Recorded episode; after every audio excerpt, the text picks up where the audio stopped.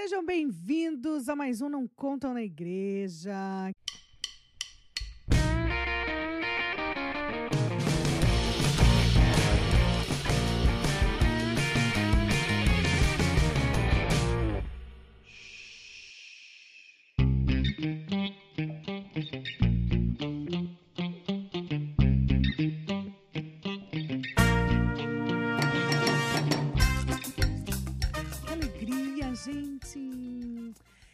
Ali Romeiro.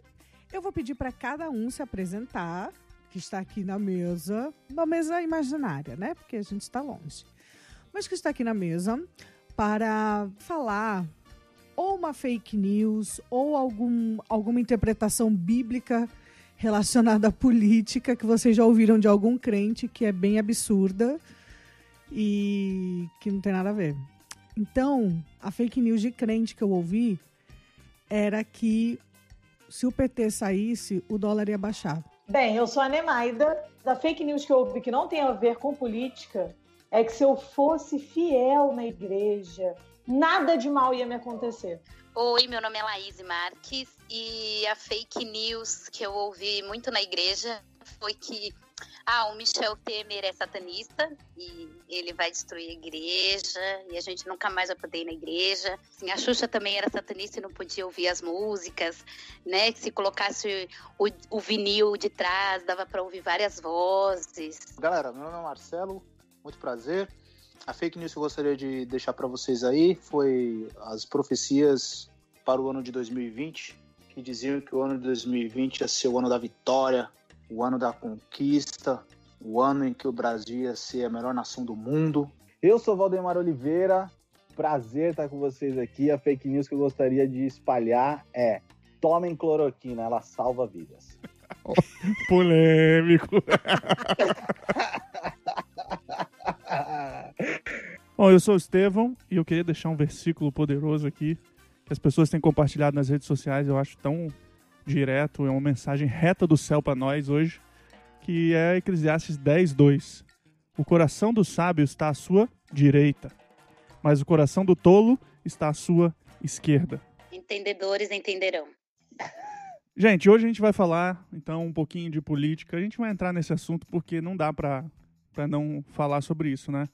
Ah, infelizmente, a gente está vivendo tempos de extremos e radicais, é o que a gente tem ouvido por aí. Olha ao seu redor, olha, abre suas redes sociais para você, abre o WhatsApp no grupo da família, né? Grupo da igreja, seja onde for, para você perceber que a gente está vivendo esses extremos. Ah, abra lá um post que tem a ver com política, você vai ver, veja os comentários e tá lá. E boa parte dessas pessoas são crentes, são da igreja, tem pastores, tem líderes nessa no meio da galera. E como é que a gente se posiciona no meio disso tudo? Qual deve ser a, a nossa posição? Aí é isso que a gente quer discutir um pouquinho hoje. Mas a gente tem que começar do começo.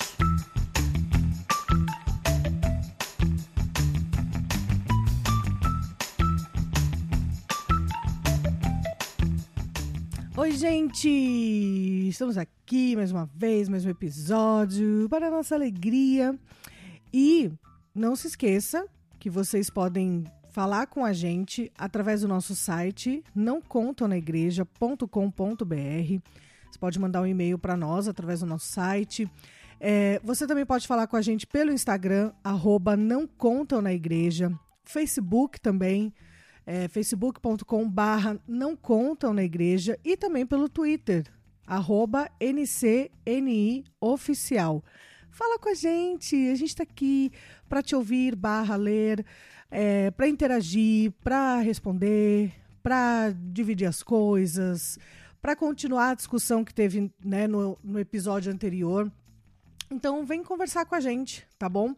A Maíra B. Rosanelli, sobre o episódio que a gente gravou lá falando da educação na Coreia do Norte, ela comentou: gente, que episódio incrível.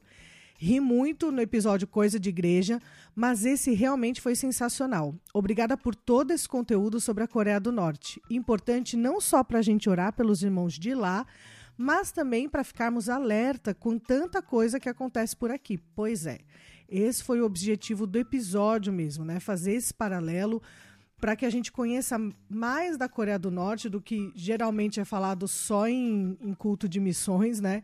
E a gente entender que, que, o que está acontecendo no Brasil, né? Será que tem alguma coisa a ver? Será que tem alguma relação, alguma coisa próxima? E para a gente também orar pelo nosso país, não é mesmo? E aí, sobre o episódio da semana passada, né, que a gente falou sobre comunhão na pandemia, essa coisa de agora tudo online, né, culto online, programação da igreja online, o John Damasceno, nosso amigo, ele escreveu assim: Ah, eu sou rato de igreja e tô sentindo muita falta. Vou em tudo que é culto e olha que moro relativamente longe da igreja. Mas para além de gostar ou não, igreja é contato, abraço e presença. Deus de fato é soberano e creio que seu propósito para a igreja se manifesta ainda que em tempos de isolamento social. Episódio muito bom. Pois é, John, a gente também é rato de igreja, daqueles, né, que bom, assim, falando por mim, né? Eu, filha do, filha do pastor da igreja, então desde sempre a gente ia para abrir a igreja, preparar as coisas para o culto e sempre fechava a igreja também.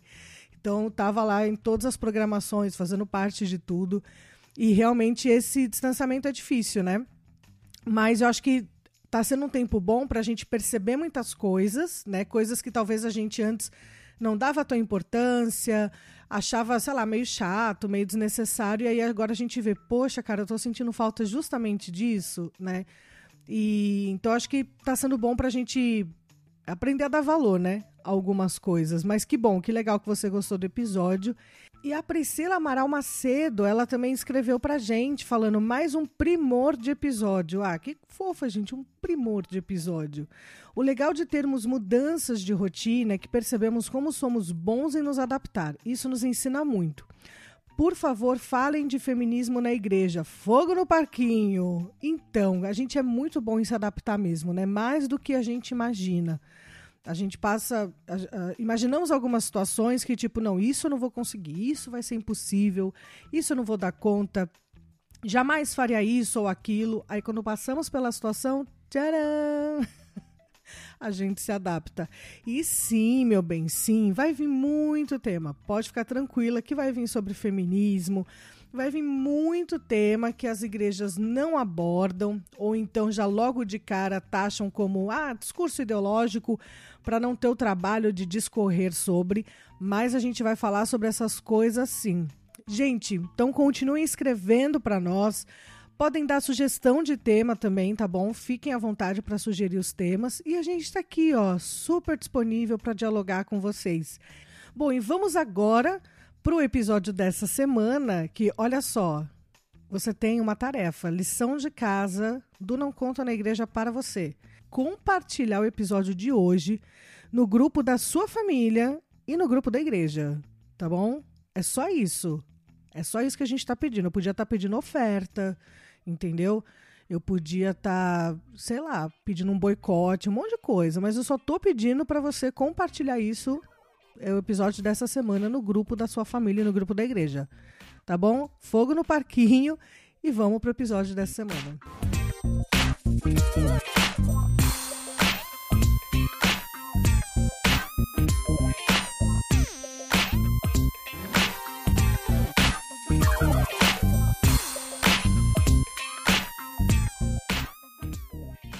Gente, nós temos visto ultimamente muita gente querendo volta de ditadura, né, de intervenção militar, como o povo tem gente que gosta de dizer que não era ditadura, não era regime militar, essas coisas. Mas a gente vive no Brasil um período de redemocratização ainda, na minha opinião, porque parece que as coisas ainda não se firmaram, né? Infelizmente. E mas o que, é isso, né? A gente vive uh, hoje numa república democrática e qual o que, que isso significa, né, para nós hoje? A democracia é um tipo de organização social no qual, né, de um controle político que é teoricamente exercido pelo povo, né, e resulta um sistema governamental. É, a gente não pode esquecer que a estrutura de democracia, né, que que nós temos hoje ela é muito nova, está sendo construída, não é algo fácil e pronto. E existem alguns pontos dentro de uma estrutura de democracia que precisa ser respeitado. E eu acho que na atual conjuntura a gente vive essa fragilidade, né, da escuta, da diferença de opinião, e que, e que dificulta. Liberdade de expressão é uma coisa, é você violar o direito do outro é outra coisa.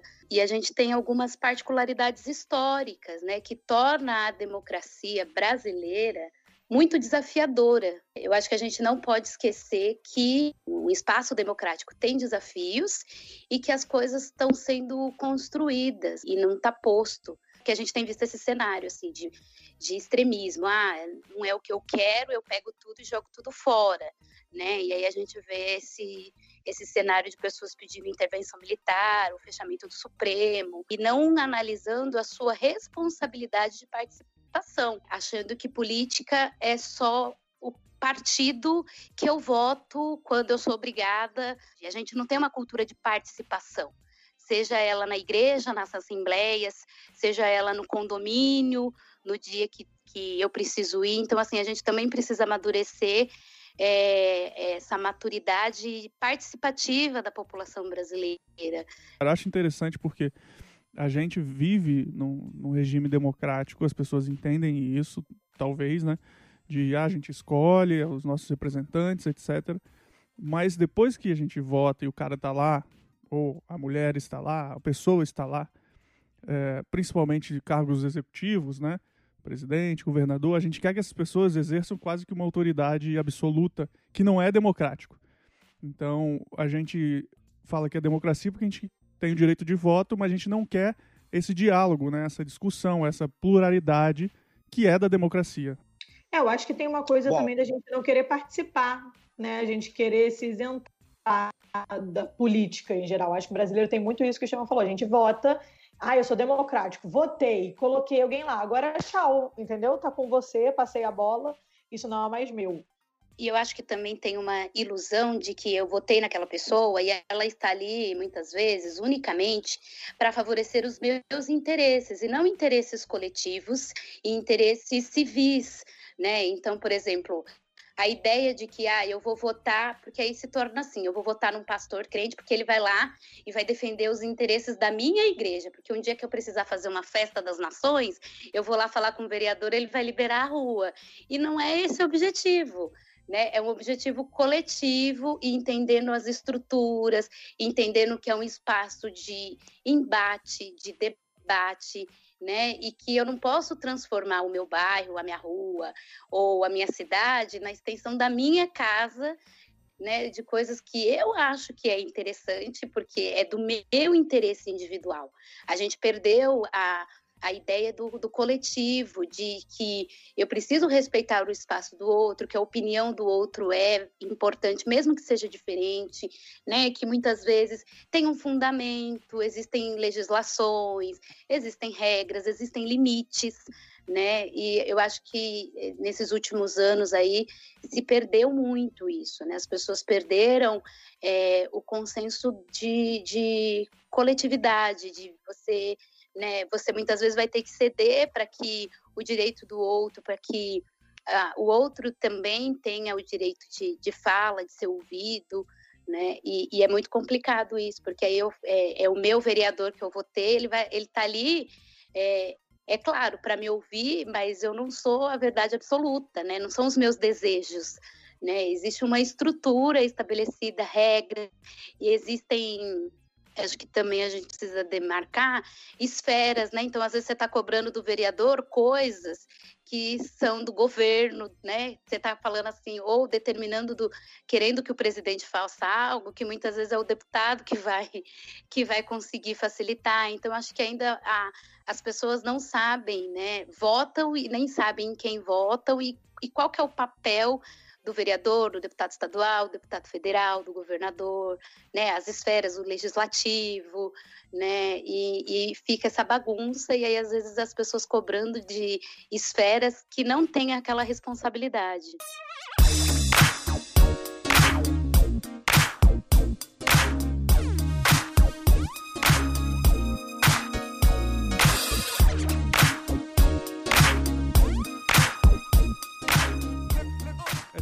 Que eu penso é, a gente tem uma democracia que passou por muito altos e baixos ao longo uh, desse tempo, desde o Império, quando a gente tinha o início dessa questão de, de democrática, até os dias atuais. A gente parece que não teve uma sequência muito longa de períodos democráticos pacíficos ou realmente democráticos.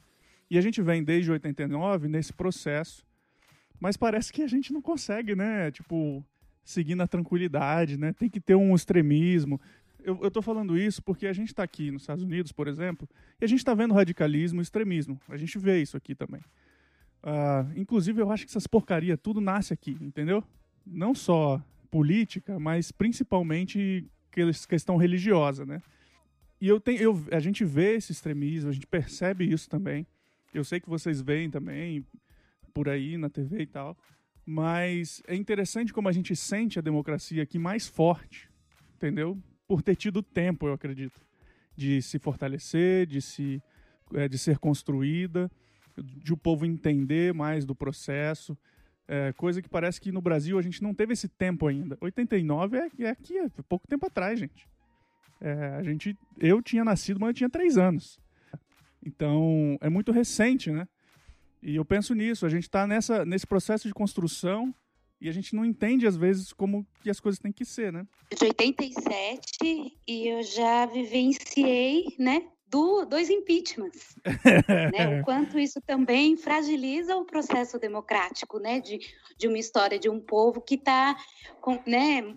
Que saiu muito recentemente de um processo de ditadura, né? Então, é, mostra essa fragilidade desse processo democrático sendo construído, né? Eu tenho a mesma sensação que o Estevão, assim, sobre essa questão do medo. Eu vejo que nós, brasileiros, temos um medo de voltarmos a uma ditadura por conta da nossa história muito recente. Enquanto nos Estados Unidos, eu acredito que esse medo não exista. Entre né, várias coisas que eles vivam na política lá, que vocês estão vivendo aí agora, acredito que isso não, não passe pela cabeça, né? Isso não é uma pauta, enquanto é para gente, por causa dessa fragilidade da democracia. Além da ditadura, a gente teve dois impeachments, todos muito recentes. A nossa democracia ainda é uma democracia frágil. Aqui nos Estados Unidos não se ouve falar jamais de intervenção militar, não se ouve isso. Não se ouve, ainda que se questione decisões da Suprema Corte aqui do tipo do STF, não se ouve esse negócio feche o STF, feche o Congresso. Não se ouve isso, porque é algo tipo não passa nem na cabeça, entendeu? É, e as pessoas entendem bem essa questão. E talvez até porque a, Existem muitas complicações na democracia na, na, aqui nos Estados Unidos. A questão da eleição é complicadíssima, mas uh, o fato de ter dois partidos também facilita muitas coisas, de, né, de entender as pautas, o processo e, e outras coisas. Mas essa é a minha grande preocupação é, com relação a essa fragilidade da democracia brasileira, a gente entender que é recente e a gente entender o que é, o que, que a gente está, para onde a gente está indo, né, o que a gente quer construir, né. E, e esse retrocesso, meu, é, cara, a gente acabou, como eu falei, é recente, a gente acabou de sair desse, desse, dessa época de ditadura, a gente ainda está construindo e voltar atrás seria terrível, né? Até algumas coisas acabam acontecendo, a Nê falou, né? A questão do cara, a gente tem medo de voltar o regime da ditadura, e aí, até por ser novo e faltar conhecimento, alguns falarem que isso é o melhor, inclusive, também, entendeu? É, isso é, é. Você vê como a gente é novo nisso, você vê como ainda não está muito maduro isso na gente, né? Esse processo democrático, depois de tudo que a gente passou, querer retroceder para essas coisas, entendeu?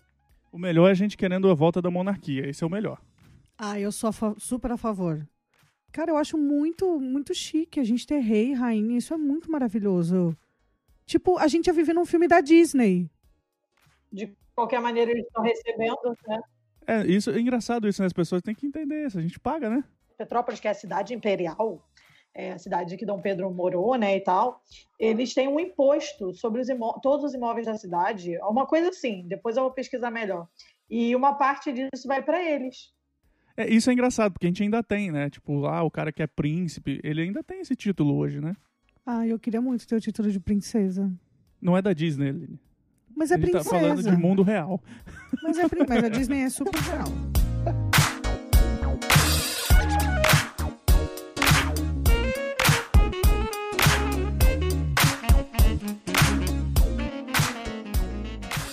Hoje, basicamente, o que a gente ouve é o seguinte: Ah, você é de esquerda, você é comunista.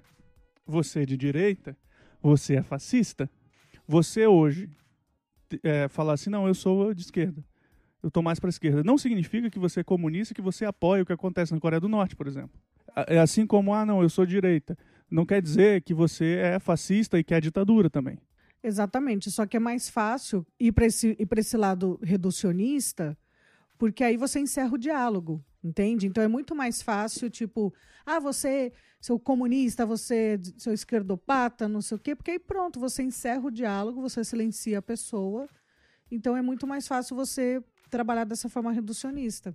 Exato, e também achar que, por exemplo, uma pessoa que é de esquerda, ela vai, por exemplo, concordar com todas as pautas e que se é, e como se a esquerda brasileira fosse uma coisa só, né? É a mesma coisa da gente assim usar um, uma figura de linguagem, né? É o mesmo olhar que muitas vezes a esquerda tem em relação aos evangélicos, em achar que todos são iguais e são uma coisa só. Então, dentro desse universo evangélico, né? Quando você participa e você faz parte, você consegue identificar é, o quanto eles são diferentes, o quanto cada um defende uma coisa e faz uma leitura da realidade do que é a igreja, do que é Deus, do que são os valores e os princípios, né? E a mesma coisa da direita, que tem aí inúmeros partidos, inúmeros estatutos, enfim, né? E, e assim, ambas são suscetíveis a a, a, críticas, a você não concordar e se posicionar. Eu acho que isso é legítimo, isso é importante. Eu acho que, além disso, as pessoas que se identificam, ah, eu sou mais de esquerda, eu sou mais de direita, a maioria delas não tem nem conhecimento sobre o que é ser de esquerda, o que é ser de direita, entendeu? A gente está discutindo se alguém Sim, fala uma coisinha específica, ela já é taxada de direita ou de esquerda, e sendo que a pessoa que taxa e a pessoa que às vezes se denomina não tem conhecimento político, entendeu? Para falar. Essa é a questão. A gente rotulou tanto, a gente rotulou tanto que, é, que todo mundo rotula o outro de esquerda ou de direita, de fascista, de esquerdopata, do que quer, do que, quer que seja, sem ter conhecimento sobre o que está falando. É, eu só queria acrescentar, acho que um ponto importante nessa discussão, é, que a gente não pode deslocar um pouco desse cenário político, a questão da mídia, né? Acho que tem uma grande influência, né? Houve, né, nos últimos anos, caminhando com todo esse cenário político e essas distorções, um, um aumento aí das fake news, né? Então, hoje a gente, né? Eu acho que o Brasil tem uma particularidade em relação a a estrutura de, de mídia, a mídia né, sensacionalista e assim tendenciosa, mas hoje o cenário é potencializou é, sendo o WhatsApp sendo o último recurso, o, último e o primeiro recurso de informação da população, né? E acho que isso também fragiliza essa essa dinâmica de até mesmo do, dos últimos anos parece que emburrecimento da população, sabe? Então, assim, as pessoas né, utilizam é, notícias falsas e o quanto isso permeia é, essa dinâmica política brasileira, né?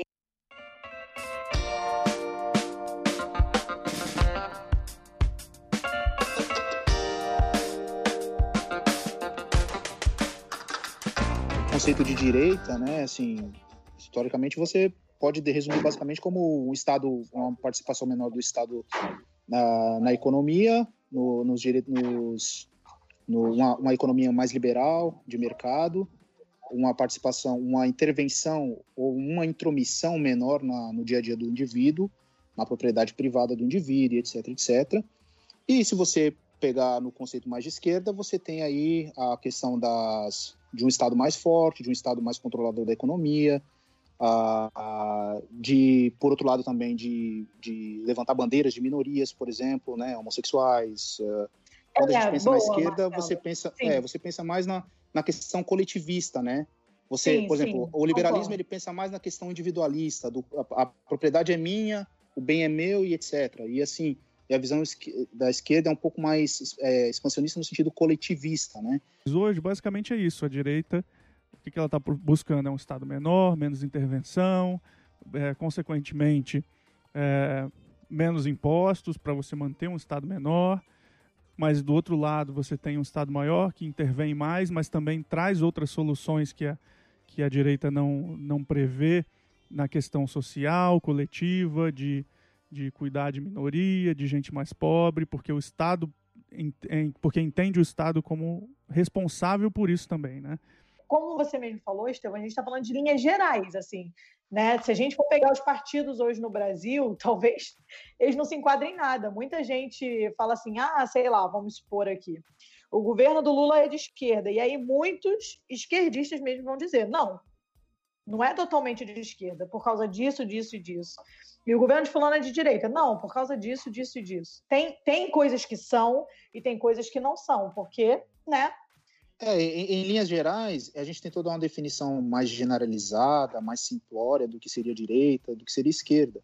Mas, por exemplo, quando a gente fala de direita e esquerda, a gente também tem que levar em consideração todo, todo o contexto cultural do nosso país, não é? Toda a questão regional, regionalista do nosso país. O Brasil é um país é, heterogêneo, é, sotaques, diferentes comidas, diferentes modos de ler a política, de enxergar a política. Por que, que, por que, que existem esses radicalismos no Brasil, por exemplo?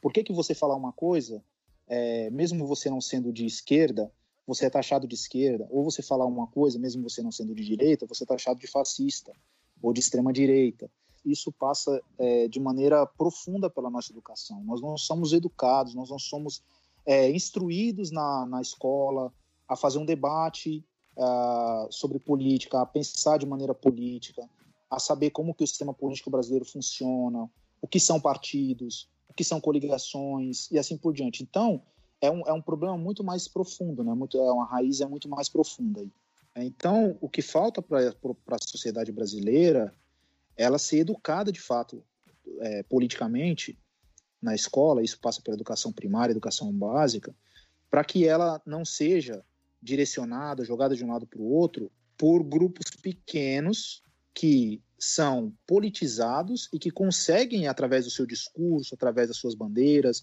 por exemplo, num, num país majoritariamente cristão, um, uma pessoa chegar com o discurso é, Deus, pátria e família, quem não vai abraçar essa, essa bandeira? Quem não vai é, é, aceitar esse discurso, essa, esse viés político, né? Dificilmente não vão aceitar. Então, é, eu acho que isso passa muito pela educação básica e a grande massa da população, a, a, maioria da população brasileira, ela é muito influenciada por esses pequenos grupos, ao meu, no meu ponto de ver.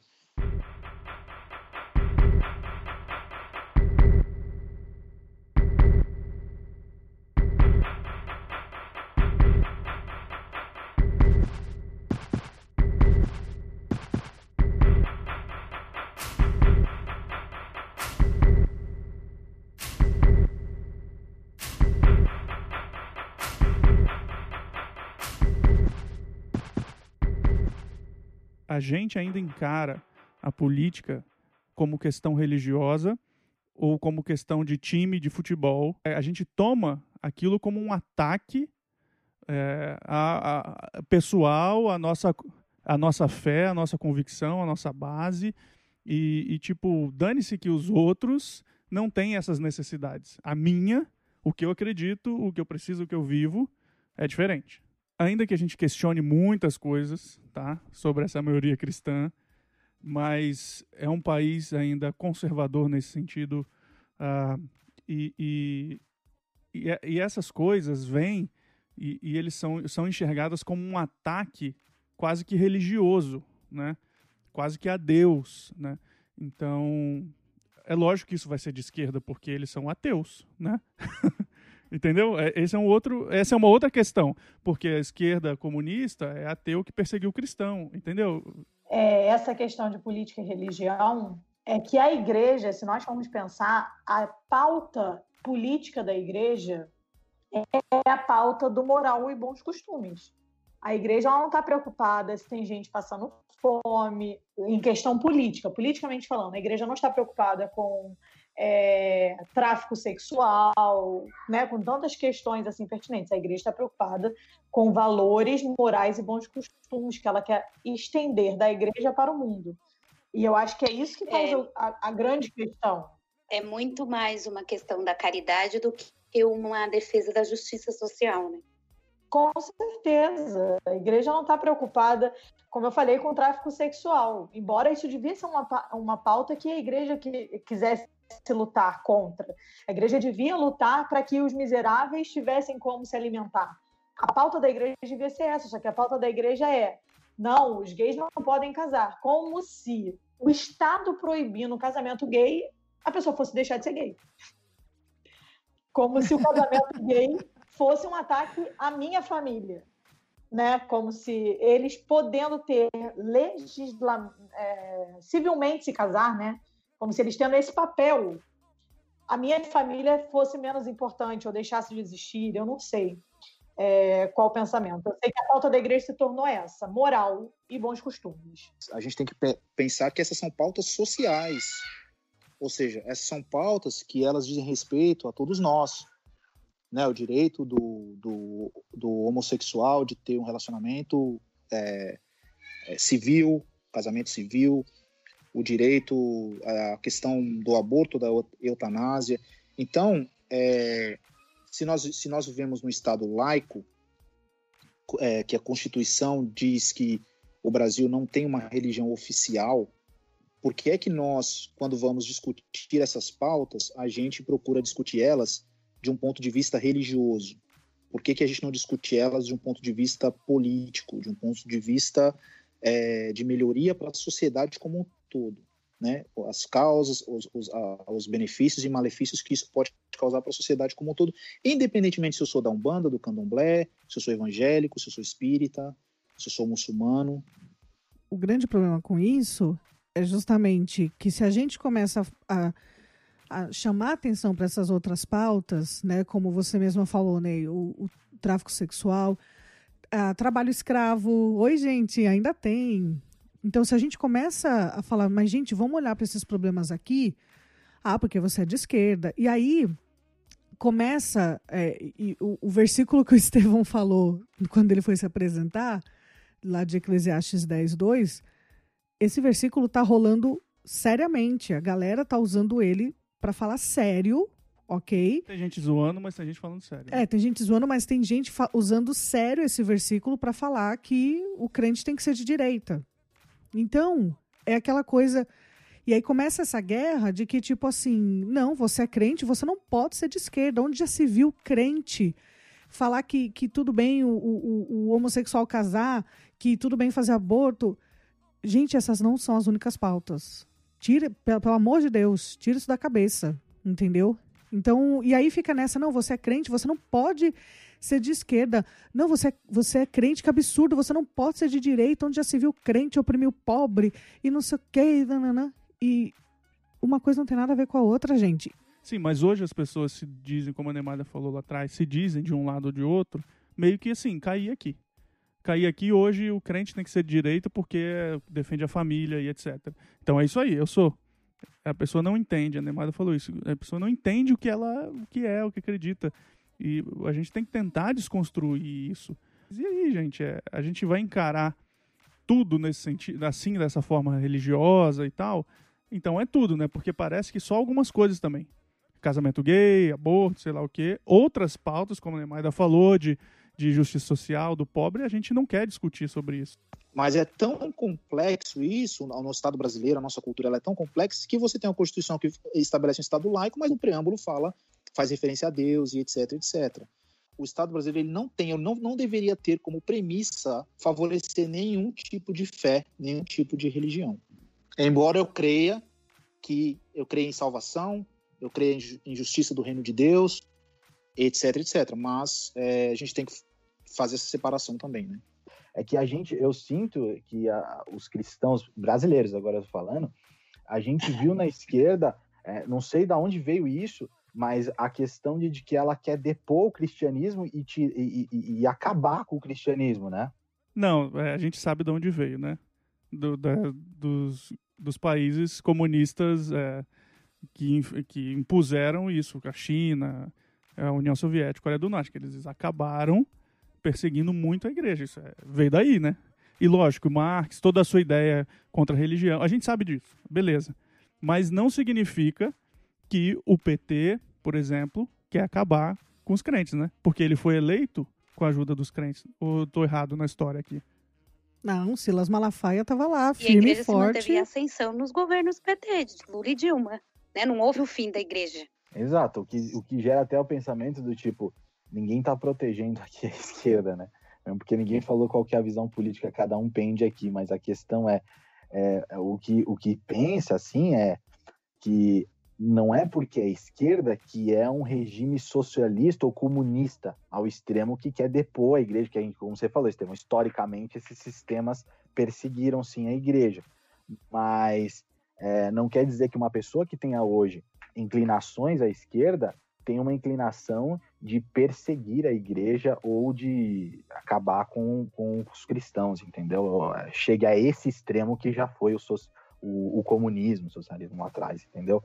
É, e que pautas que não são da igreja, né? Se a gente for pensar aí, é, pautas que, entre aspas, ferem a igreja, como o homossexualismo, o aborto, todas essas questões aí, que é o que eles mais falam, né, quando em época de eleição, se todas elas forem aprovadas, né, se o aborto for legal, drogas, legal, tudo legalizado, isso também não significa que é uma perseguição à igreja, que a igreja acaba porque isso aconteceu.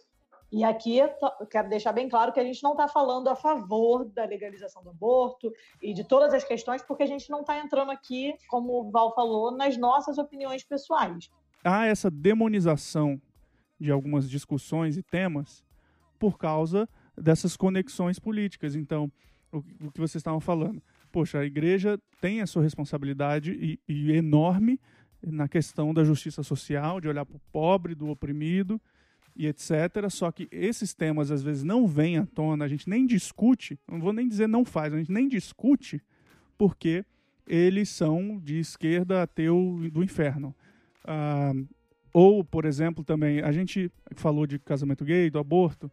É pecado, vai para o inferno. Acabou, não vamos discutir.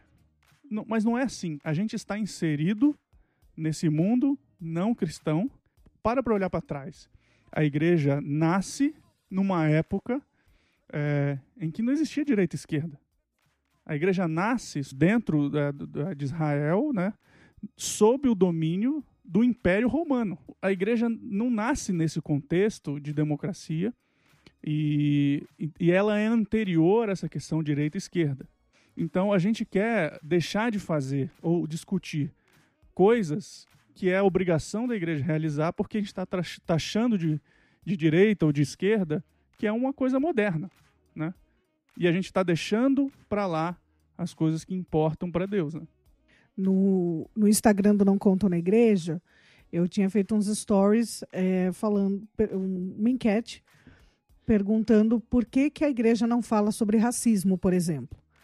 E aí teve muita gente que respondeu falando que, ah, porque é taxado como discurso ideológico, né? Então, e aí é muito fácil, você, pá, discurso ideológico, encerra a discussão e não precisa falar. E é como o Estevão falou, a gente não tá para discutir o princípio bíblico aquilo que a Bíblia chama de pecado, a gente vai chamar de pecado e a gente não vai discutir se a Bíblia está certa ou errada, porque ela está sempre certa. Só que, uma vez eu ouvi numa pregação do Ed Renekiewicz e ele falou, assim, achei brilhante essa colocação dele, que ele falou assim, olha, eu nasci no Brasil, eu sou então um cidadão brasileiro, eu não escolhi isso, né? Não, não escolhi onde nascer. Então eu nasci no Brasil, automaticamente eu sou cidadão brasileiro e por ser cidadão brasileiro, eu vou ter direitos, vou ter deveres, mas vou ter direitos é, por ter nascido aqui no Brasil. Não foi uma coisa que eu, que eu escolhi, escolheram por mim. Mas ser cristão foi algo que eu escolhi. Entregar minha vida a Jesus foi algo que eu escolhi. Então, aquilo que eu escolhi para minha vida e tudo que vem com esse pacote é, eu, eu escolhi abraçar. Então, uma escolha que eu fiz para minha vida, eu não posso impor para que outros façam também. E eu não posso impor para que outros vivam de acordo com a escolha que eu fiz. A gente sabe que existe essa, essa que muita coisa, muitos temas, muitas pautas são discutidas no Brasil com viés político, né? Então a gente sabe que tem muitos temas que das minorias, por exemplo, que são levados uh, para a mídia, para discussão de maneira mais abrangente, mais ampla, para a população em geral, e elas têm um viés político, a gente sabe disso. Por outro lado, não porque não por conta de ser de ter um viés político, a gente não vai discutir essas pautas, né? Então, por exemplo, eu sou negro e tem muita coisa no movimento negro brasileiro que eu sou contra, que eu acho que é exagero e é politicagem. Mas isso não quer dizer que eu não sou contra o racismo e que eu não sou a favor da igualdade. Isso mostra também que dentro, por exemplo, do, do movimento negro, há diferenças e você pensa diferente. A mesma coisa acontece em todos os outros lugares. As pessoas pensam diferentes e têm é, é, pautas diferentes. Então, isso é, é, extremamente importante a gente entender. Não né? é porque eu apoio determinado movimento ou eu faço parte de determinado movimento e esse movimento levanta determinadas bandeiras, como vocês já falaram aí, né? acho que a Laís também citou isso, que é que eu sou a, totalmente a favor de todas as pautas e de todas as bandeiras que esse movimento levanta. Então, eu acho que esse é o problema, esse é o, esse, esse radicalismo, esse extremismo que a gente cria, que a gente acaba rotulando as pessoas, é, acaba trazendo para nós, é, acaba é, excluindo o debate, acaba excluindo a discussão. E, e vou falar mais, assim, no meu ponto de vista, por exemplo, eu falo isso porque eu vim, eu, fui, eu tenho uma formação de esquerda, eu fiz faculdade de história, etc. Eu sei que tem muita coisa que é discutida que ela acaba, ela acaba servindo como ferramenta política para esses grupos, né? Mas, de novo, não é por causa disso que a gente tem que deixar de discutir essas coisas. Por quê? Porque elas não são pautas única e exclusivamente políticas. Elas são pautas sociais. Elas têm, elas têm, elas têm problemas profundos, raízes profundas em problemas sociais. Problema, o racismo, por exemplo, é uma, é uma problemática da nossa sociedade que tem todo um contexto histórico de segregação, de humilhação, de escravização de um outro ser humano, né? Então, assim, não é só, ah, porque fulano é de esquerda, ele tá levando a pauta do, do movimento negro, então não. Tá levando a pauta do movimento negro, mas ele é de esquerda, que também é do questão do, do aborto, então não. Né? Exatamente. Exatamente. É uma dinâmica assim tão assustadora que quem disse que o fato de eu ter votado num determinado partido ou político é, não me dá a responsabilidade de criticá-lo, de cobrá-lo, né? Porque assim eu tenho que orar para que ele dê certo. Não, não é isso. E mais, o fato de você ter votado naquele político, naquele indivíduo há dois, três anos atrás, não significa necessariamente que você votaria nele hoje né? Então as pessoas às vezes elas excluem você do debate porque elas falam assim: "Ah, você é eleitor do Bolsonaro ou você é eleitor do Lula". Não, gente, eu fui eleitor do Lula, eu fui eleitor do Bolsonaro. Isso não quer dizer que se tivessem eleições diretas hoje, eu votaria nesse indivíduo. É, então, mas o problema nisso tudo é que parece que as pessoas levam para o lado pessoal. É como se. É, vamos, vamos supor, se eu votei no, no Bolsonaro, Deus me livre.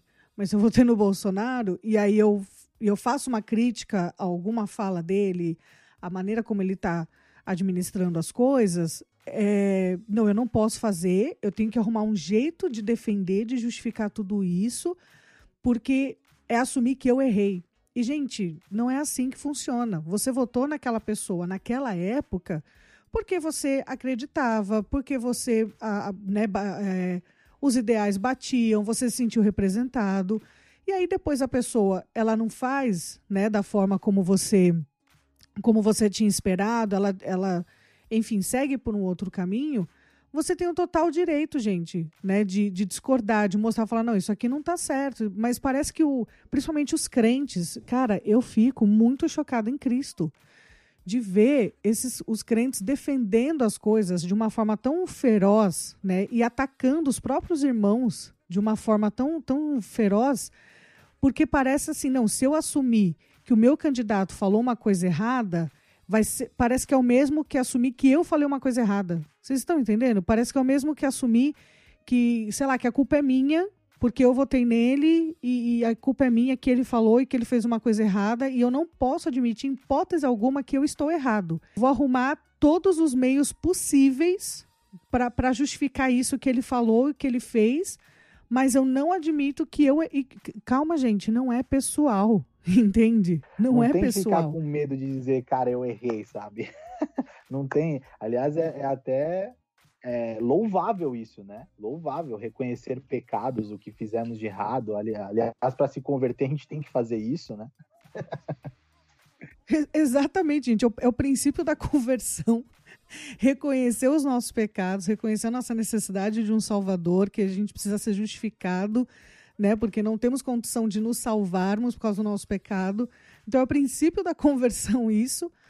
Mas é, depois, cara, eu não sei vira alguma chavinha, deu algum ruim, entendeu? Ali dentro da cabeça da pessoa, que é, ela assume isso e, tipo, não, não, não vou criticar é, de, de forma alguma, eu vou me cegar para tudo que está sendo feito e falado de errado, porque senão é, é como é, é pessoal. E não é. É, e não, e não só isso, gente, democracia, né? Eu, eu tendo votado ou não na pessoa que está lá, eu tenho o direito de, de, de apontar os erros e ou, ou, dizer o que eu não concordo. Eu tenho esse direito. E a Bíblia não, é, não diz nada contra isso, entendeu? E a gente e aí eu acho que é, é a grande questão, o recado, sei lá, é que a gente está demonizando algumas coisas que não deveria e a gente está deixando de fazer o que deveria fazer, né?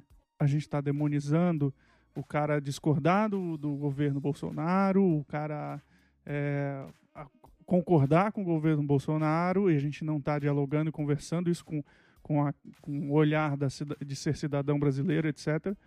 E a gente não está olhando e fazendo ou discutindo as coisas que deveria discutir, que são sim pautas do reino de Deus, porque elas se parecem com alguma ideologia ou outra, né? E não, e não só, e não só, Estevão, só pegando um gancho rapidão para não esquecer o raciocínio do que você está falando, e não só demonizando, né, igual você está falando aí, mas igual o pastor Antônio Carlos fala, por exemplo. Ai, o meu pastor querido. Concordo com muita coisa que ele fala.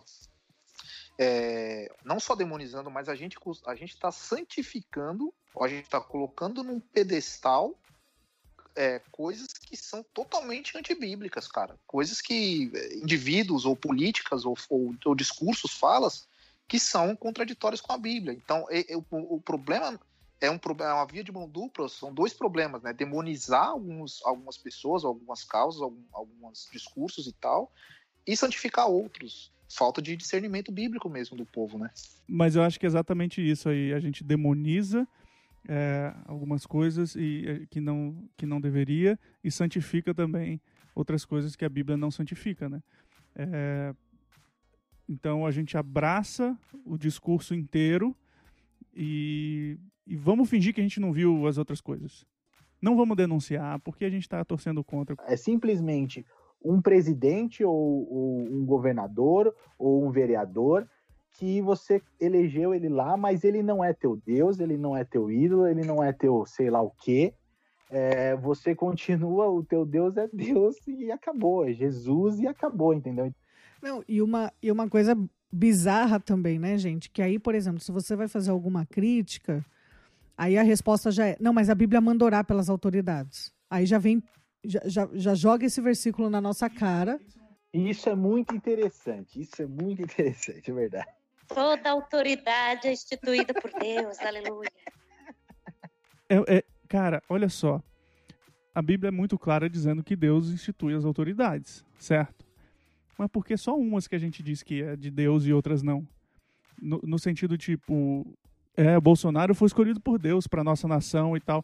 Mas a Bíblia diz também que o Lula também foi. A, a Bíblia diz também que o povo do STF, que é autoridade no país, também foi. Porque são toda, é toda autoridade instituída por Deus. Eu estou errado aqui na, na interpretação. Me ajuda aí. Não, mas tem uma coisa. Você orar pela autoridade não significa que você concorda com ela, né? Também tem isso. A pessoa Exato. acha que orar pela autoridade tem que ser Senhor, eu amo, ainda bem que o Senhor colocou fulano, abençoa e parará. Cara, a gente tem que olhar, orar porque nós temos que orar pelo nosso país, mas não significa também que nós só vamos orar pelos que nós concordamos. Não, isso, isso é muito bizarro mesmo. Eu lembro logo que a gente chegou aqui nos Estados Unidos, nós fomos numa igreja, é, e aí o pastor estava pregando, e no meio da pregação ele me solta essa, né? Tipo, ah, temos que orar pelas autoridades. Ele, inclusive, vamos fazer isso agora. E aí, no meio da pregação, começaram a orar pelo Trump. Detalhe que a gente estava na Califórnia, que é um estado considerado de esquerda, né? Eu vou falar esquerda aqui, mas é tipo é, é, é democrata, né? Que está mais para a esquerda do espectro da história do que o, do que o Trump. Por quê? É pro, é drogas legalizadas, questão social e etc. Isso. E é um, é um, um governo também de oposição aí ao Trump, né? E aí o pastor não orou pelo governador, orou só pelo Trump. Aí, beleza, acabou o culto, a gente foi conversar com, com, com a nossa amiga tal, e a gente falou assim: escuta, quando o presidente era o Obama, fazia isso também? De orar pelo Obama? Ela falou: não. E aí, a gente conversando, e ela falou, né, que tem algumas pessoas lá na igreja dela que são é, indocumentadas, né, que estão aqui nos Estados Unidos sem documento, e o quanto o quanto isso chateia, né, de ver tipo a igreja ali super, não, vamos orar pelo Trump, e, e, super assim, esse presidente maravilhoso, que é o presidente que está aí e, e, se elegeu, né, com esse discurso de tipo, vamos mandar todo mundo embora, né, vamos, vamos é, querendo fechar tudo, né, para os imigrantes e tal. Então, olha, olha só como isso é complicado. Por que, que não orava pelo Obama? Né? Por que está orando só por ele? Sabendo que, poxa, você é o pastor da igreja, sabendo que tem pessoas aí na, na sua congregação que não tem documento, e aí você fica exaltando esse presidente que tem esse discurso, cara, você, é, você é um jumento. E sabendo que a Bíblia manda você orar por todas, né? E sabendo que a Bíblia. Então, eu acho assim: é para orar por todo mundo. É para orar por todos. É para orar pelo STF, é para orar pelo Congresso, pelos vereadores, pelos deputados, é toda a autoridade. E aí a gente orar e pedir, Deus, dá sabedoria. Dá sabedoria para essa pessoa governar para todos.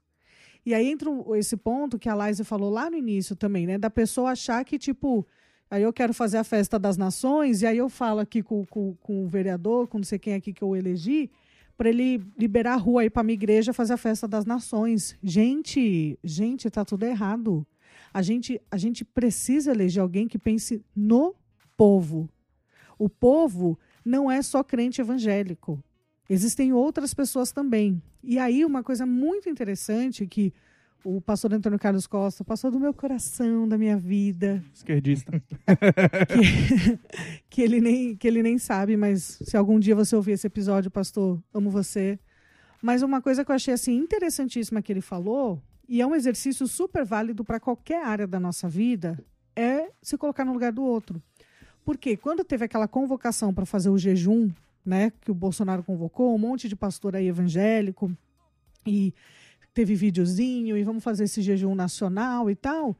O pastor Antônio Carlos Costa falou: tá, e se o presidente professasse a, a fé dele relacionada a alguma religião de matriz africana, por exemplo?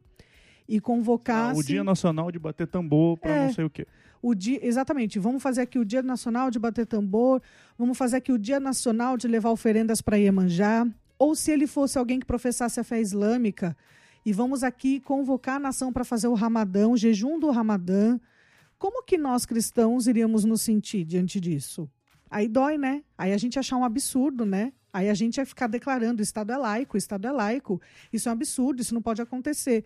Mas, se faz alguma coisa que é da nossa prática, que vai beneficiar a gente de alguma forma, não, é isso aí, temos que fazer, porque é estabelecer o reino de Deus e não sei o quê. Então, assim, é uma burrice, gente, que eu não sei nem por onde começar. É, é, a gente quer cristianizar e impor o reino de Deus é, através da lei, através do governo terreno, não é isso? É, quando a gente olha, porque eu, por exemplo, quando eu olho com, com para o que tem sido falado e apoiado pela igreja, pastores, é isso que eu, eu enxergo a gente está fugindo da nossa responsabilidade de que seja eh, pregar o evangelho e agir conforme os valores do reino, promovendo justiça social, para impor, impor, é essa palavra, é, para um país inteiro uh, uma religião e um, um, um, conjunto de ideias que, que vem do, da fé, que é uma decisão, uma escolha, e você quer impor isso às pessoas, acreditando que isso vai salvar o Brasil. E não é, não é essa história. A gente está querendo fazer com o Brasil o que, sei lá, é a Arábia Saudita, só que não o islâmico, cristão. É essa imposição, sabe, da, da religião, não é nem da, das, dos valores do reino, mas da religião uh, eh, para a sociedade. E a gente, assim a gente foge da nossa responsabilidade, que é ser e fazer, né? É. E olha que e olha que a bancada e olha que a bancada evangélica no, lá em Brasília hoje ela tem uma força representativa enorme, hein, Estevão? Pegando um gancho do que você está falando aí, ou seja, de maneira prática, se fosse para acontecer mudanças significativas no Brasil do ponto de vista bíblico, do ponto de vista de justiça social, de se preocupar de fato com o mais pobre, com o órfão, com os mais pobres nessa pandemia, por exemplo, vamos contextualizar, né? É... É, e não é isso que a gente vê na prática. O, a bancada evangélica promovendo a justiça social não é a justiça socialista, né? Porque tem gente que quando fala justiça social já acha que é a justiça socialista, né? Mas hum. não é isso, não é isso, né? Que a gente está falando, é justamente Muito a justiça. é, né, né? Porque tem gente que quando fala social, quando fala social, o cara já é. acha é. que isso é, o, é. um demônio que existe, uma potestade chamada social. Potestade social que. Soci... A potestade social Marx. Eu lembro uma vez que a gente estava, né, quando a gente fazia alguns acampamentos e tal, e você falava, fazia essa pergunta para as pessoas que estavam ali, né? É, nós somos ah, um povo, povo brasileiro, de maioria cristã. Será que não era para esse país estar tá bem diferente do que ele está agora? Eu lembro sempre dessa pergunta que você fazia para as pessoas. Ô Val, o povo de Israel vivia é, sob uma teocracia, né? o governo de Deus, com as leis divinas e tal, e é uma lei de justiça social, de cuidar do pobre, de cancelar a dívida de tempos em tempos, de perdoar a dívida, é um monte de coisa, de, de olhar para o estrangeiro, por exemplo, e você vê os profetas do Antigo Testamento chamando a atenção do pobre, do oprimido, da viúva, do, uh, do órfão, e você e Jesus mantém e reforça isso, assim como os apóstolos, de cuidar dessas pessoas, de olhar para essas pessoas, porque é essa, essa é a vontade de Deus, entendeu? Então a gente precisa parar com esse negócio de ah, é justiça socialista, como você bem falou, para ser entender que a nossa tarefa é também promover essa justiça social, porque são as pessoas esquecidas e abandonadas. Jesus foi realizar o ministério dele entre os pobres, entre uh, os marginalizados, aqueles que estavam deixados de lado. Não estou trazendo aqui uma visão é, que muita gente traz de Jesus vindo para acabar com a questão, é, sei lá, da divisão de classes. Mas é fato que Jesus olha para o povo da época e ele vai para essas pessoas que são as mais necessitadas e se abriram para ele, enquanto os outros rejeitaram. E ele deixa muito claro que é, é sim a nossa tarefa, de olhar para essas pessoas. Então você não pode, por exemplo, olhar para a situação é, do Brasil na questão racial, vamos falar que é um tema que está aí e tal, agora, de novo, graças a Deus voltou para a gente olhar para isso, e dizer que ah, a gente não vamos falar porque é questão de esquerda. Não, olha, olha aí, as pessoas negras são as mais pobres, as que morrem mais, as que ficam mais doentes e não têm acesso, as que não têm dinheiro. E o que, que a gente vai fazer sobre isso? É, a gente precisa discutir e agir nesse sentido. Não é pauta ideológica de tal e tal, é pauta do reino de Deus e é ordem de Deus que a gente haja nesse sentido.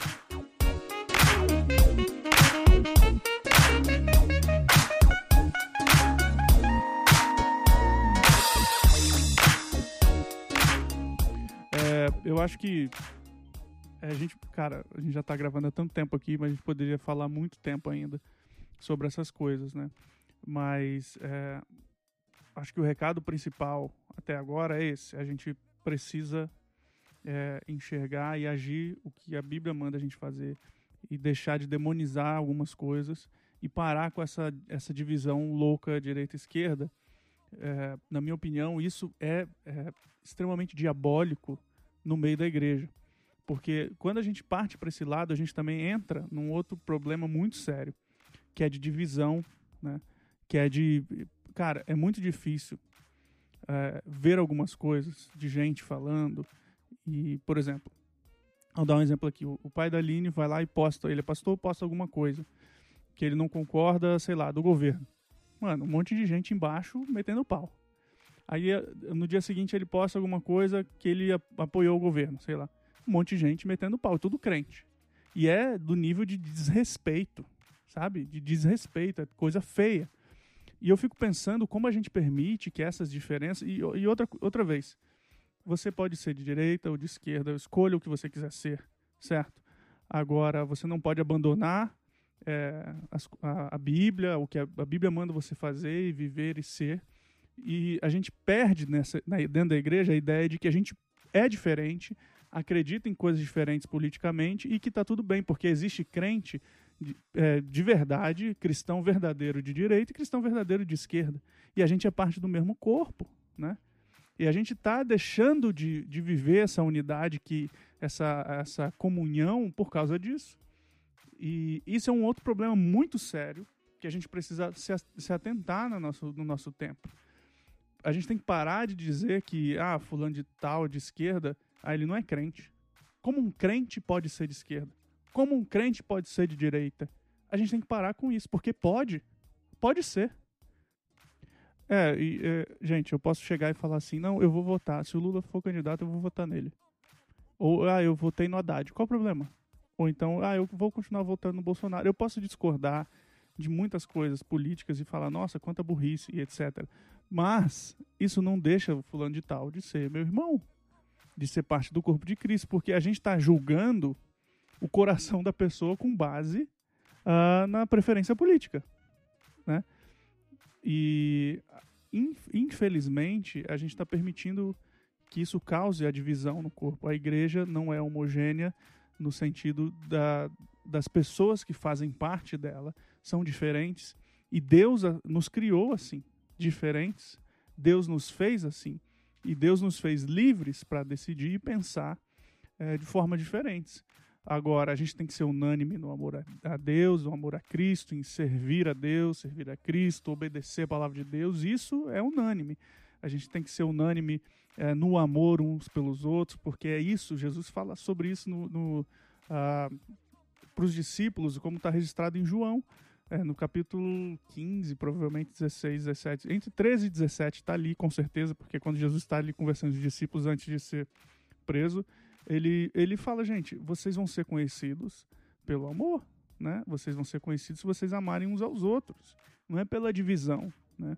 E a gente hoje, infelizmente, está sendo conhecido por apoiar certas ideologias. Essa é, esse é o, a grande tragédia. É, é esse o ponto que eu acho que também, é, agregando tudo o que o Estevão falou, tá faltando para nós. É ter um pouco de coerência dá para ele ser meu irmão sendo de esquerda, dá para ele ser meu irmão sendo de direita, e mesmo que ele apoie uma visão extrema da direita ou extrema da esquerda que não condiz com as escrituras, o, o, caminho é a conversa, o caminho é o diálogo, à luz das escrituras e, e, e conforme a gente está conversando na comunidade, não empacotá-lo e jogá-lo no, no, no, inferno, no, no Hades. Apesar das nossas diferenças aí, cada um tem uma história de vida, cada um vem de uma diferente parte do país e tal. Teve uma criação diferente, cada um é de uma denominação diferente, muitas vezes, mas a gente tem algo em comum, algo que nos une, que é que é Jesus Cristo, o sacrifício de Jesus na cruz e que é maior do que qualquer tipo de bandeira política, de pauta política e etc. E a gente tem sim que que a começar em nós, assim, a começar de, de dentro da nossa casa, quando eu falo nossa casa, eu quero dizer também a nossa igreja, o nosso meio que a gente vive evangélico, o meio cristão que a gente vive, que nós estamos inseridos, nós temos que começar a mudança ali, não é? Que mudança que é essa? Não estou falando de uma mudança política, estou falando de uma mudança de comportamento, uma mudança de caráter, uma mudança de você, a despeito do que a sua liderança, do que a sua, é, a sua liderança, o seu pastor fala, sobre é, política, sobre justiça social e etc. A despeito disso, Você tem que ter um olhar crítico. Você tem que ver se aquilo que o seu líder, o seu irmão da, do banco do lado está falando, se é condizente com, com o que Jesus falou, com o que Jesus fala na Bíblia, com aquilo que Jesus nos ensina na Bíblia em relação ao outro, ao outro, ao, ao, ao próximo. Mais do que sermos politizados, nós temos que ser bíblicos. É importante sermos politizados, e eu falo isso porque eu gosto de política, porque eu gosto de história, eu gosto de discussões sociais, antropológicas e tal, mas antes de, de, disso, eu sou, eu sou um servo de Jesus Cristo. Então, o que é que me identifica, é, o que é que faz de mim, sendo um, um indivíduo político na sociedade que nós estamos, inseridos numa sociedade que nós estamos, alguém diferente? De, o, qual é o meu diferencial? O meu diferencial é Cristo precisamos estudar política, nós precisamos entender, nós não precisamos nos abster, porque às vezes a gente acha. Tem dois extremos, né? Ou o crente que quer se meter na política a ponto de transformar a política na igreja, ou o crente que acha que a gente não tem que se meter nada, não tem que saber nada. Eu acho que a igreja tem que ter uma separação. Não vou colocar político no meu púlpito. Isso é um absurdo, isso aconteceu muito nas eleições. Porém, eu não posso, como pessoa, como cidadã, me abster politicamente, de pensar, de estudar, de é, analisar tudo antes de votar e de como me posicionar. Então a gente precisa estudar, precisa entender sobre política, mas a gente também não precisa colocar né, político para os nossos púlpitos, digamos assim. Até foi uma sim, pergunta sim, do, do, Não Contam na Igreja, né? No, no, no, Instagram ali, pode até falar. É verdade. Nessa, nessa pesquisa aí do Instagram, as pessoas que responderam falaram: ah, fala na reunião de, de jovens, fala na, no, na célula, no pequeno grupo. E eu falei: poxa, que bom, é um bom começo, mas e o restante da igreja? As crianças também precisam ser, serem educadas né, sobre esses assuntos, os, os jovens adultos, os mais velhos. Então, vamos levar essa discussão para a igreja toda, não ficar só ali num, num grupinho. É, e a discussão não é vote no fulano de tal porque ele é ungido de Deus. É, é, é isso que a Nemaida falou, de entender como funciona, o que é as propostas, aprender a votar e a cobrar. É, é isso que é o, o, grande ponto, né? A gente fica só na. Vou dizer indicação para pegar leve, né? Na indicação de, de, de políticos. Né? Na indução mesmo. Eu não quero pegar leve, então é na indução mesmo de político. Eu só, queria, eu só queria lembrar, né, gente, que se a gente for ver na Bíblia, quando o povo ficou ali insistindo muito com Deus, enchendo o saco de Deus, de tipo, a gente quer isso, quer isso, quer isso, e Deus falou, é o que vocês querem, então pode ter o que vocês querem, não deu muito certo. Mas é isso, gente. A gente espera que é, a gente vai ter mais conversa sobre isso aqui, mas o ideal é que a gente possa levar isso para as nossas igrejas, ter um ambiente que a gente possa conversar e discutir sobre essas coisas e principalmente é, é isso, dialogar, porque isso é democracia né? E, e entender que a gente pode ser de diferentes pontos na política e em outras coisas e ainda assim ser irmão em Cristo e amar Jesus e fazer parte da mesma igreja e conviver, né? Eu estava lembrando aqui, até fui procurar um versículo, uns, uns versículos para, eu acho que meio que para terminar assim, e é o que está escrito em Provérbios 6, 16 em diante, eu vou ler rapidinho. Estas seis coisas o Senhor odeia e a sétima a sua alma abomina. Eu acho que já conhece, já deve ter lido esse versículo ou pelo menos ouvido, né? Já. Espero que tenha lido.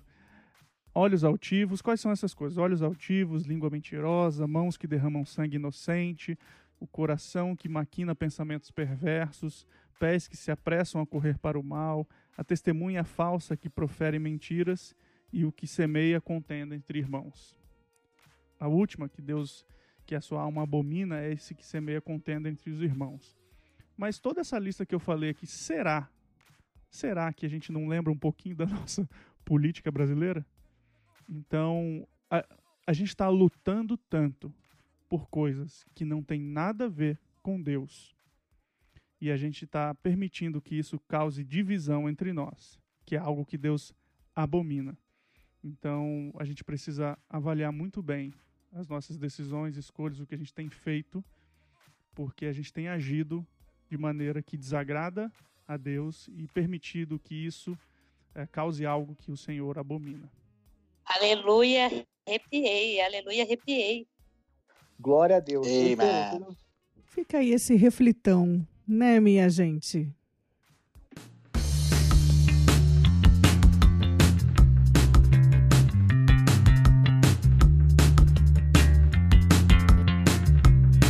Ah, eu, queria indicar. Acho, acho que tem algumas leituras que eu queria indicar para a galera que são importantes. A primeira, a primeira é uma leitura cristã, é um livro cristão, é, que chama A Cruz de Hitler. A Cruz de Hitler, é um livro sensacional, eu já li esse livro três, quatro vezes, porque ele é muito bom. E ele vai trazer esse panorama de como uh, um político, um indivíduo, no caso aí estamos falando da extrema-direita, né, mas é do fascismo e tal, mas como o indivíduo se apropria de determinado discurso e conseguiu, e é, é, é interessante porque o autor vai fazer esse paralelo de como Hitler ia trocar a cruz de Cristo nas igrejas pela suástica. Como que ele ia, como que ele ia fazer esse processo? É muito interessante. Eu recomendo. Então, a cruz de Hitler, o autor é Edwin Lutzer, da editora Vida. É muito bom, gente. É muito bom. Todo, todo cristão tinha que ler esse livro. E os outros livros são mais sobre história do Brasil e política.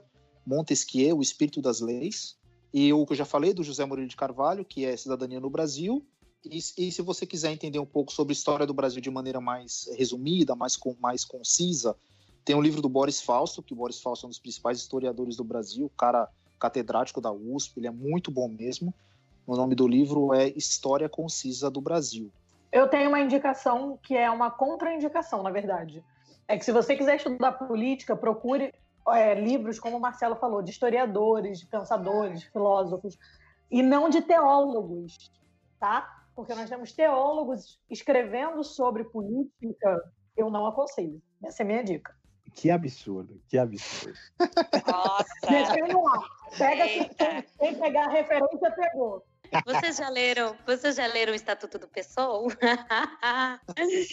Brincadeiras à parte, eu tenho duas indicações. Eu queria indicar uma pessoa que eu tenho lido e tenho né, acompanhado pelas redes sociais e que tem falado um pouco sobre conjuntura e, e, tem sido bem interessante, que é a Gabriela Priori, que é uma advogada, ela também é professora.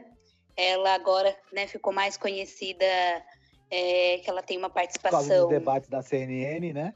Isso, nos debates da CNN, mas ela também agora é colunista da Folha, então ela tem alguns vídeos e traz outras indicações. É bem interessante, então vale a pena seguir. Ela faz alguns vídeos no YouTube e alguns vídeos é, no Instagram, IGTV, enfim.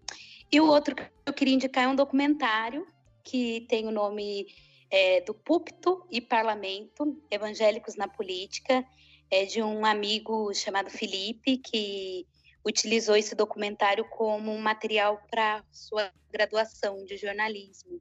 E ele traz um panorama bem interessante sobre a questão da, da inserção dos evangélicos na política. Tem uma horinha mais ou menos e vale a pena. Legal, eu só eu quero fazer também duas. Eu na verdade quase poderia fazer três, mas o terceiro ainda não li. Tá aqui há muito tempo esperando.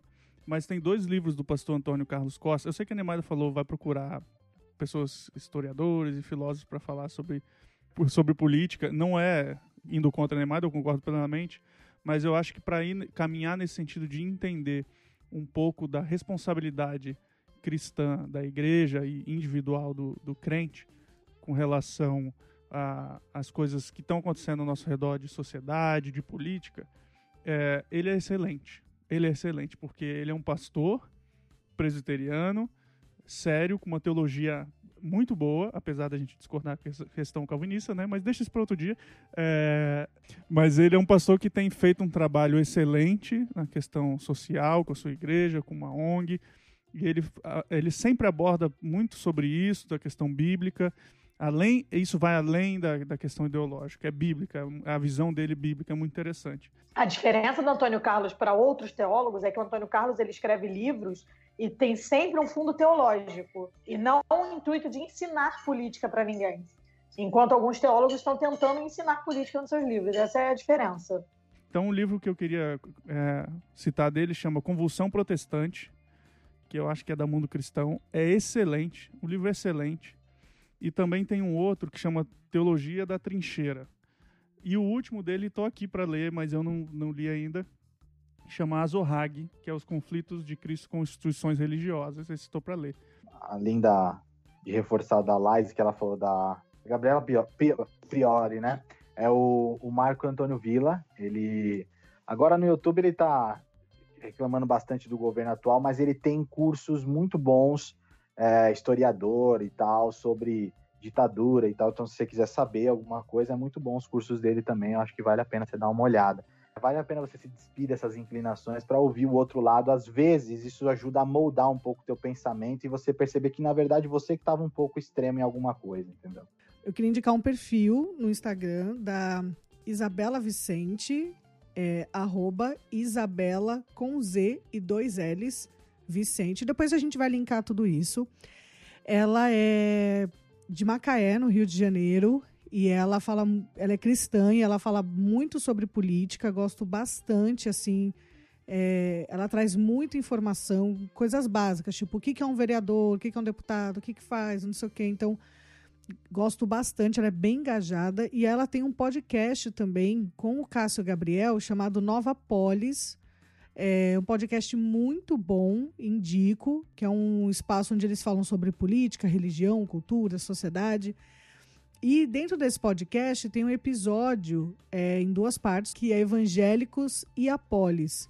Gente, um episódio fantástico, até para entender a história aí de como os evangélicos foram se envolvendo com política no Brasil. Então, eles trazem esses dados históricos e tal. É uma conversa sensacional que eles tiveram. Então, mais, muito obrigada, galera linda e maravilhosa. Vocês já sabem, o que eles não contam na igreja, a gente conta aqui.